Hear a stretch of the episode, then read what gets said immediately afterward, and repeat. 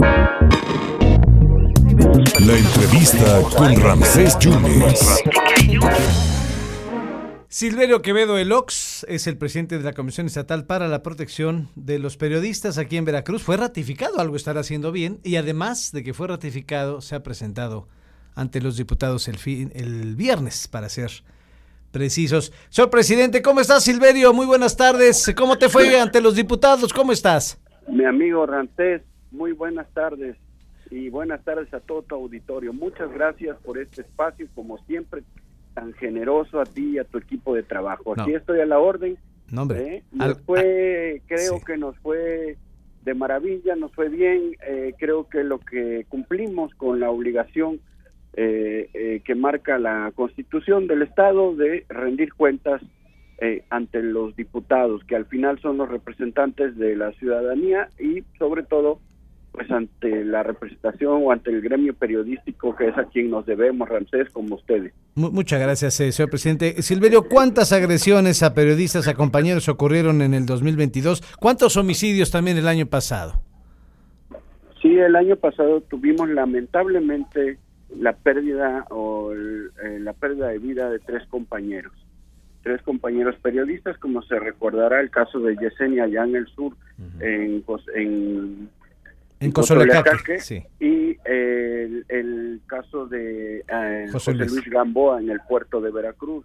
Sí. Eh, son los dos, eh, los tres compañeros, eh, Yesenia con su acompañante y, eh, bueno, lamentablemente nosotros, como decía ante los diputados que también nos cuestionaron en este, en, sobre estos casos, eh, pues nosotros hicimos la, pues la postura, tuvimos la postura ante las autoridades indagatorias en el caso de la fiscalía como siempre nuestro primer nuestra primera posición es que la línea de investigación en cuanto a una posible agresión o que o que se esté eh, atentando con la libertad de expresión por razón de su trabajo por razón de libertad de expresión no se deje de lado.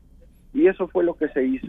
Y se pidió a, las, a, la fiscalía lo tomara muy en cuenta y el resultado pues eh, fue que pues efectivamente no estaba relacionado a las investigaciones. Uno, el caso de José Luis Gamboa, fue eh, un tema familiar, un tema de, eh, eh, de cuestión de herencia y el caso de las compañeras tuvo que ver con crimen organizado. Sin embargo, esto no quiere decir que nosotros no hayamos estado de cerca. En el caso de José Luis, puedo decirte que sus familiares pues rechazaron eh, o no tuvieron la, la necesidad de que, tu, de tuvieran asistencia jurídica legal de parte de la comisión, nosotros lo ofrecimos y en el caso de las compañeras eh, sí se atendió a sus familiares como eh, como víctimas no eh, colaterales o indirectas en el caso de este crimen.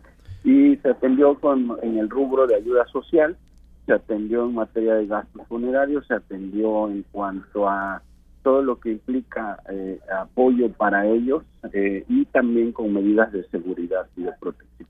Ya hay detenidos, ¿no? En este asunto de José Luis y de Yesenia también, y Joana, ¿no? Sí, en el caso de Yesenia y de compañía son tres detenidos y en el caso de José Luis es uno y otra persona que también eh, la fiscalía ya tiene orden de, de captura, pero que eh, aún no se ha cumplimentado.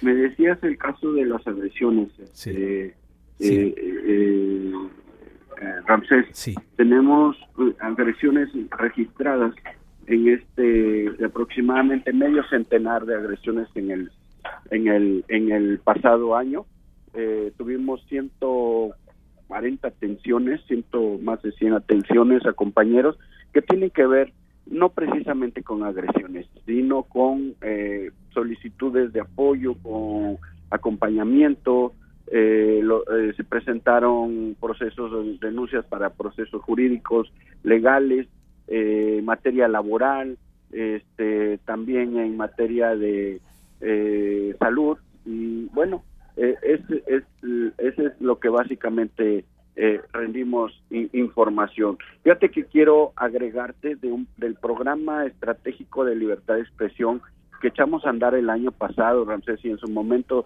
me diste también la oportunidad de sí. platicar, de comentarte y de informar al respecto.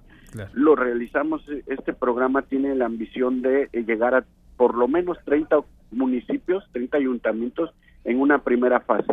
lo implementamos a partir del segundo semestre. Tuvimos respuesta aproximadamente entre 7 8 ayuntamientos, que aún es poca, hay que decirlo, y pero junto con el personal de la Secretaría de Seguridad Pública asignado al llamado 6, que son cadetes que están en proceso de ser eh, de, egresar como policías, tuvimos una capacitación a más de 500 veintitantos servidores públicos. Eh, esto es muy importante, Ramsés, porque quiero marcarlo. Estamos en una, eh, en una, en una etapa ahí de preventiva, una etapa de prevención, capacitación para prevenir cualquier eh, violentación o violencia o, violación a las garantías de libertad y frecuencia. Y eso, pues la verdad, nos llena mucho ahí de satisfacción. oye, eh, señor presidente, para cerrar, ¿cómo va la, atención a los expedientes? ¿Cómo van estas medidas preventivas, las solicitudes, las gestiones? ¿Cómo va todo eso? Bueno, lo, nosotros no hemos perdido de vista estos expedientes, por el contrario, le hemos puesto especial atención.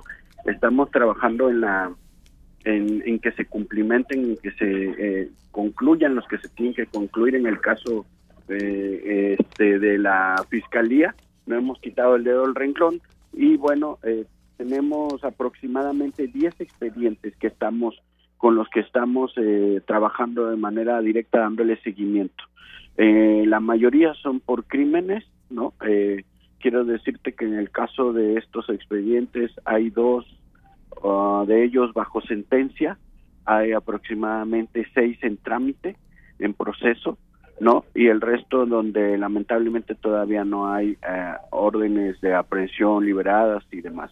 Eh, puedo, este, tengo la obligación de reservarme la, eh, los, los mayor información, ¿no? Por la secrecía de la investigación para no violar la ley. porque pues esto corresponde exclusivamente a la fiscalía. Pero lo que sí te puedo decir es que este año eh, el pleno de la Comisión Estatal de Atención y Protección a Periodistas y donde agradezco la eh, disposición de nuestros ocho comisionados restantes, los ocho los nueve comisionados que conformamos el pleno eh, aprobamos una reforma a la norma, la normatividad de la comisión que nos permitió atender a los familiares de periodistas asesinados y o desaparecidos en los últimos diez años.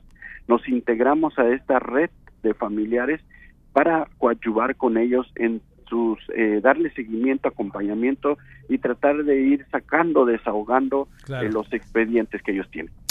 Tú, tú lo sabes, Silvio, que eh, hay lugares muy calientes aquí en Veracruz para ejercer periodismo y muy difícil hacerlo. Ya ves que Rubén Darío Cruz se tuvo que ir en el 2014 para hacer periodismo en, en Quintana Roo y ahí también lo querían ultimar, ¿no? Que, que, tú tú conoces a Rubén Darío, ¿no? Eh, tuve la oportunidad de, conocerlo en su momento. Este, ahora nos enteramos de esta otra situación que ocurrió allá en, Quintana Roo con su persona. Nosotros, eh, pues lamentablemente está fuera de nuestra jurisdicción, pero sí, hemos estado dándole seguimiento. Perfecto. Y, y sí, la zona Veracruz tenemos que reforzar medidas preventivas, nosotros mismos, protegernos, eh, buscar este no eh, caer o incurrir no en riesgos este eh, que no haya que no sea necesario en Veracruz. Silverio estamos aquí pendientes para cualquier cosa. Muchas gracias por contestarnos y estaremos aquí al contrario un abrazo fuerte saludo a todo tu auditorio. Muchas, gracias. gracias al presidente de la Comisión Estatal para la Atención y Protección a los Periodistas Silverio Quevedo Elox hablando de su comparecencia del fin de semana pasado del viernes pasado. Estuvo ante los diputados